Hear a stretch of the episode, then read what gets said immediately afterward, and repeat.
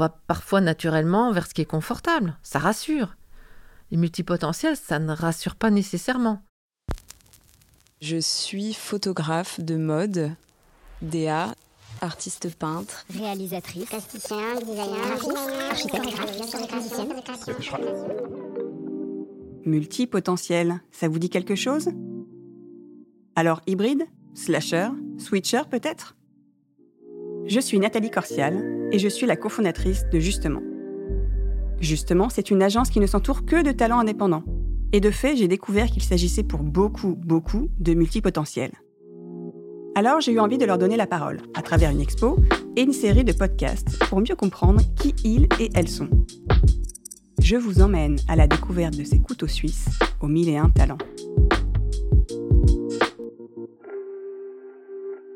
Dans ce nouvel épisode de Mais la phase B, nous avons interrogé Frédéric Génicaud, coach spécialisé en multipotentiel, autrice, consultante en stratégie commerciale et elle-même multipotentielle.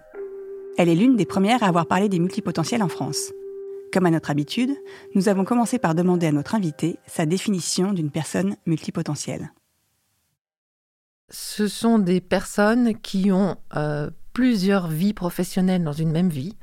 Donc, euh, ils ont eu plusieurs carrières euh, différentes, ou ce sont des personnes qui peuvent avoir plusieurs activités en même temps. Il y a quatre sortes de multipotentiels. le premier, c'est effectivement des personnes qui vont avoir euh, plusieurs activités en même temps, ce qu'on appelle euh, des slashers. Parmi les gens qui ont plusieurs activités, il y a euh, des gens qui ont des activités qui n'ont rien à voir les unes avec les autres, et il y a des gens qui ont plusieurs activités où il y a un fil rouge. Par exemple, moi, je suis coach, autrice et conférencière. Et effectivement, ces trois activités-là, il y a un fil rouge, je les décline autour des multipotentiels. Ensuite, il y a des personnes qui vont avoir des vies professionnelles différentes. Hein. C'est euh, le phénix qui renaît de, ses cendres. C'est euh, le directeur financier qui devient ensuite ébéniste et puis qui, au bout de quelques années, décide d'ouvrir un restaurant, par exemple. Ça peut être aussi euh, des gens qui ont une passion, mais qui, une passion qui va rester finalement un hobby, donc qui va jamais devenir une activité rémunérée. Et euh, l'exemple type, c'est Einstein. C'est-à-dire Einstein avait effectivement une activité professionnelle, il travaillait à l'Office des brevets euh, en Suisse, et puis à côté, il avait cette euh, passion pour la recherche qui a mené à, à ce qu'il a pu découvrir. S'il existe plusieurs types de multipotentiels, ont-ils des enjeux en commun? Une des premières questions des multipotentiels, c'est le choix entre différentes activités. C'est-à-dire qu'on a la possibilité de faire plein de choses, on a toujours plein d'activités en devenir, plein d'idées, et c'est lesquelles on choisit. Et souvent, on fait des choix qui sont des choix qui sont euh, axés ou basés sur le désir, et on oublie euh, finalement ses besoins, on oublie ses talents, on oublie ses valeurs, etc. Quand je dis on les oublie, c'est un peu un choix par défaut, c'est-à-dire qu'en fait on fonce, on a rencontré quelqu'un d'intéressant, on a vu une super idée, on a suivi un podcast, on a suivi une conférence, et les liens se font entre les personnes, entre les choses, et on est parti. Et finalement, on ne prend pas le temps de se poser, de se dire est-ce que c'est vraiment pour moi? Et comme on a généralement euh, une capacité de travail qui est assez forte, hein, puisqu'on a déjà, on l'a déjà bien exercé, eh bien, on, développe des choses. Sauf qu'on n'est pas aligné et que finalement, on, a l'impression d'être un peu euh, hors. Euh, oui, on n'est pas aligné. Et donc ça marche moyennement. Et c'est surtout excessivement épuisant. Parce qu'en fait, même si on est multipotentiel, il y, a des éléments qui sont récurrents dans tout ce qu'on fait. Ce sont quoi? C'est les valeurs, évidemment, les talents. Pour moi, les talents, c'est les, valeurs en action. Euh, on a la mission, cette contribution qu'on veut avoir, et puis on a des besoins qui sont plus fluctuants. Donc à un moment, il faut se poser et se dire, OK, qu'est-ce qu'aujourd'hui, qu'est-ce qui est aujourd'hui pour moi? Qu'est-ce que je choisis de faire d'abord? Et puis je ferai le reste après. Donc il y a une notion de, priorité. Et puis un deuxième élément que je vois plutôt chez les entrepreneurs, c'est comment je combine différentes activités, comment j'en vis. Parce que à force de faire plein de choses différentes, on capitalise pas sur ce qu'on a déjà développé. Or, capitaliser, c'est industrialiser une offre. Hein. donc, euh, c'est y passer moins de temps et gagner plus d'argent. Et puis, il y a une vraie question sur comment on parle de soi. De quoi je vais parler? Est-ce que je parle de tout? Quitte à faire fuir les gens, je suis moins recommandée ou est-ce que je sélectionne? Et puis derrière ça, il y a effectivement toujours cette notion de euh, qu'est-ce que je choisis maintenant? Aussi pour les entrepreneurs, c'est aussi un, vrai sujet. Et euh, moi, j'ai appris à vraiment me dire, est-ce que ce projet-là, il est fait pour moi? C'est-à-dire je suis capable de le faire, mais est-ce que c'est vraiment pour moi? Et ça, euh, ça, ça, a changé ma vie. Parce que ça m'a vraiment euh, connecté avec ce qui est bon aujourd'hui pour moi. Et en plus, c'est pas pour ça que je vais rester sur ces projets-là. C'est-à-dire quand j'accompagne des, des, multipotentiels, les gens arrivent toujours en me disant mais finalement quelle activité je dois faire? Mais je leur dis je vais vous donner les clés pour choisir aujourd'hui, mais je vais vous donner les clés pour choisir demain aussi. Et je pense qu'un multipotentiel est en reconversion permanente. En fait, reconnaître sa multipotentialité, c'est pas dire euh, je fais tout. C'est choisir en conscience. Et c'est savoir pourquoi on choisit. Quand on est en reconversion permanente, justement, comment se présenter à de nouveaux clients ou à des employeurs? La première étape, c'est se dire ici, qui j'ai en face de moi? Est-ce que j'ai un interlocuteur qui peut euh, accepter euh, cette réponse multiple, la comprendre? Et donc, je peux à ce moment-là, effectivement, parler des, différentes choses que je fais. Ou alors on va avoir une réponse qui est très très précise et on va expliquer l'activité, la dernière activité ou une des activités qu'on a en fonction de la personne qu'on a en face de soi. Dans le monde professionnel, comment sont reçues les personnes multipotentielles? Est-ce que les entreprises sont préparées pour les accueillir? Quelles structures et quelles organisations sont les plus adaptées? C'est vrai que c'est plus confortable d'être dans ce qu'on connaît. Hein. Donc on va recruter des personnes qui, qui nous ressemblent, donc on va peut-être pas prendre des multipotentiels, on va faire ce qu'on a déjà fait parce que ça marche, en se posant pas la question, en, se disant bah, on peut peut-être faire autrement, on prendra moins de ressources ou euh, on, va attaquer, enfin on va chercher quelque chose qu'on n'a pas n'a pas encore trouvé en termes de marché, etc. Aujourd'hui, dans l'incertitude générale, il y a, on va parfois naturellement vers ce qui est confortable. Ça rassure. Les multipotentiels, ça ne rassure pas nécessairement. C'est un peu déroutant quand même d'avoir des gens euh, qui font des liens entre plein de choses, qui vous mettent euh, le doigt sur des choses que vous avez peut-être déjà vues mais que vous voulez pas voir. Donc c'est pas facile. La difficulté du multipotentiel dans l'entreprise, c'est qu'à un moment, euh, vous faites ce que vous avez à faire, ce, pourquoi vous avez été recruté, mais vous allez très vite euh, regarder euh, ce qui est sur les côtés. Et donc, vous allez potentiellement euh, identifier des choses à faire ou à modifier dans les activités de, vos collègues, voire d'autres départements ou d'autres directions. La, solution n'est pas que du côté de l'entreprise. Je pense que le multipotentiel a aussi sa responsabilité en se disant mais je vois pas Enfin, il y a un certain nombre de choses que je ferais peut-être autrement. Là, je suis arrivée au bout d'un certain nombre de choses. Comment est-ce que je peux avancer? Comment est-ce que je peux proposer des choses? Tout en m'inscrivant quand même dans le collectif Même s'il y a une volonté, je dirais, politique de l'entreprise au niveau de ses ressources humaines de recruter plus de multipotentiels, ça doit s'accompagner aussi d'un vrai travail, d'un changement, je dirais, au niveau des, équipes et au niveau des managers. La structure par projet est une structure qui convient parfaitement aux multipotentiels. D'ailleurs, il y a beaucoup de multipotentiels, enfin beaucoup. Il y en a certains, notamment des entrepreneurs ou des freelances, qui sont des chefs de projet hein, dans ce qu'ils euh, réalisent. En fait, le, multipotentiel s'inscrit vraiment en, faux par rapport à l'organisation en silo. C'est cette organisation-là qui a structuré le monde de l'entreprise. Euh, aujourd'hui, n'est pas une, organisation dans, lequel, euh, dans laquelle pardon, le, multipotentiel se, se réalise. quoi. Le chef de projet, finalement, dans une entreprise, c'est un peu un chef d'orchestre. Donc, il va organiser euh, la gestion de cette activité ou de ce projet en, combinant différentes ressources, qui sont des ressources humaines ou, d'autres niveaux.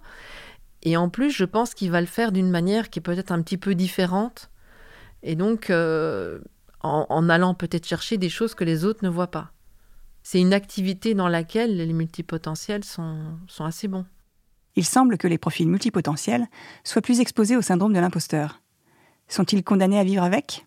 Ah oui, le syndrome de l'imposteur, c'est euh, tous les jours. Hein. Et je ne suis pas sûre qu'on s'en débarrasse. Puisqu'en fait, le syndrome de l'imposteur, c'est remettre en cause ce qui marche en disant c'est, c'est grâce à la chance. Et quand ça ne marche pas, c'est dire euh, c'est notre faute. Je le fais en résumé, en très caricatural. Parce qu'en fait, on a potentiellement, parce qu'on est sur plein de projets nouveaux, la question de la légitimité qui va revenir de manière permanente, puisqu'on voit des choses, on se dit, on va pouvoir y aller, mais finalement, on n'est pas légitime puisqu'on l'a jamais fait. Alors peut-être qu'en hybridant, on est à moitié légitime, ou à 25%, puisqu'on on, s'appuie sur des choses qu'on a déjà vues en partie. Mais c'est une, euh, je dirais, c'est, une façon de vivre ça au quotidien. Je, crois que euh, être multipotentiel, c'est d'abord être conscient que la reconversion est permanente, mais c'est aussi être conscient que euh, y a une partie de sa journée qui passe par prendre du temps pour soi et apprendre à, finalement le, à vivre cette multipotentialité. C'est une, euh, une, une, gymnastique quotidienne.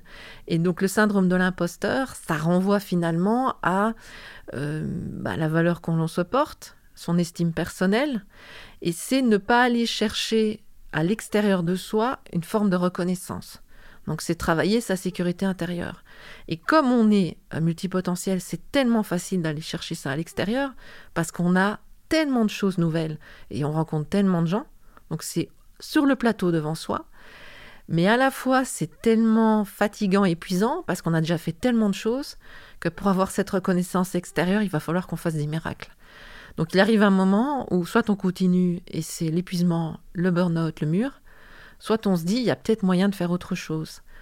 Et je dirais pas faire autre chose, je dirais vivre les choses autrement, en se disant que finalement l'enjeu c'est moins la reconnaissance chez l'autre, mais c'est sa propre, sa propre sécurité personnelle, c'est-à-dire euh, travailler son, son estime de soi.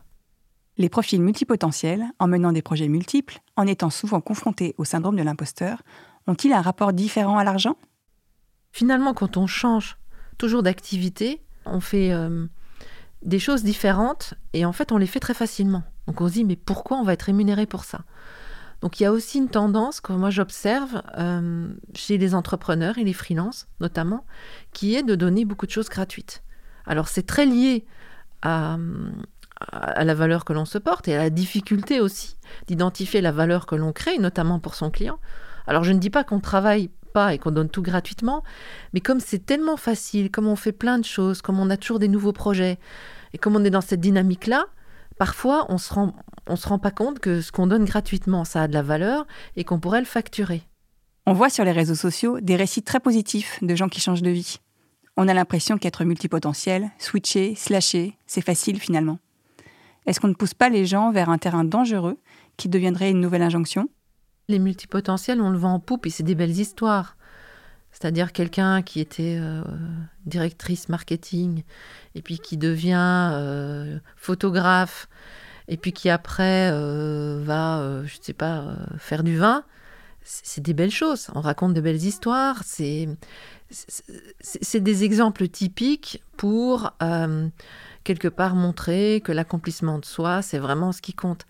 Ça, c'est le, beau côté des choses. Après, il faut pas se leurrer. C'est des vies qui sont pas compliqués, parce que je voudrais pas quand même que les gens pleurent, mais c'est euh, des moments quand même où il va falloir gérer des passages d'activité, où il faut gérer l'épuisement, où passer de choses qu'on a faites à de choses qui sont complètement différentes, ça demande du temps, ça demande du travail, ça demande de l'investissement.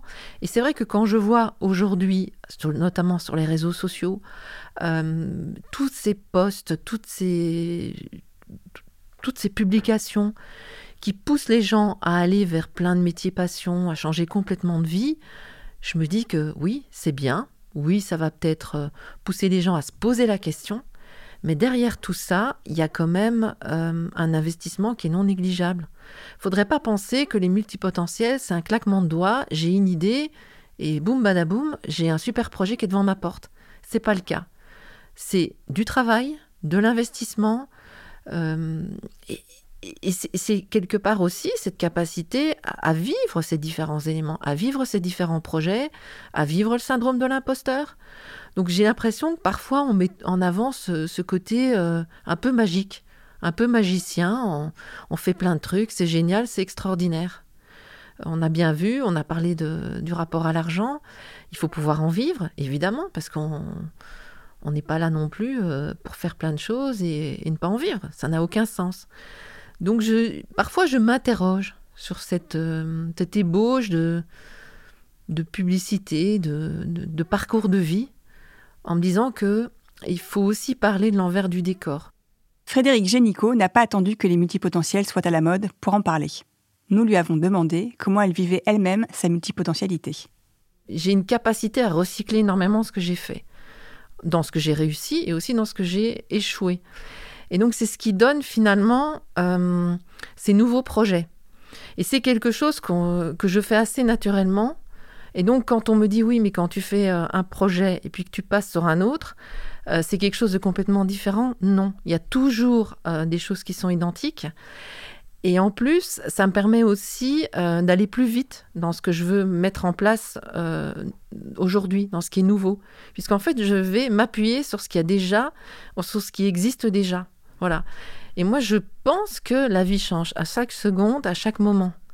Et donc, euh, moi, je le, je le traduis dans cette hybridation que j'ai. C'est ma façon à moi de vivre la multipotentialité en fait, ce, mouvement permanent, parce que c'est bien ça dont on parle, et ce changement permanent, c'est aussi une façon euh, de vivre peut-être plus sereinement ces changements-là.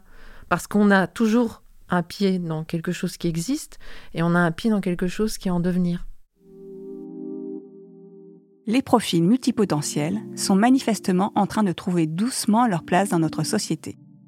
On en parle de plus en plus et leur capacité à avoir plusieurs casquettes dans un monde en perpétuel changement peut être un atout.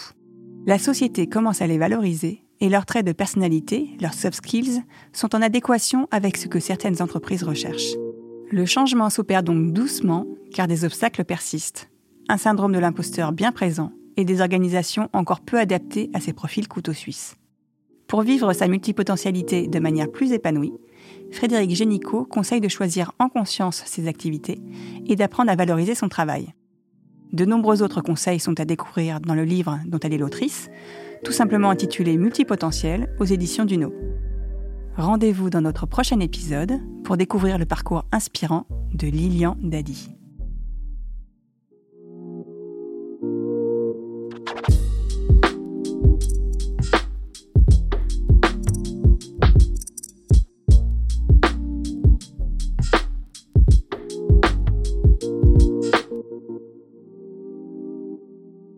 Mais La Phase B est une série de podcasts réalisés par Saga Sounds et coproduite avec Influencia et Justement. Rendez-vous dans deux semaines pour un nouvel épisode et en attendant, suivez-nous sur nos réseaux sociaux.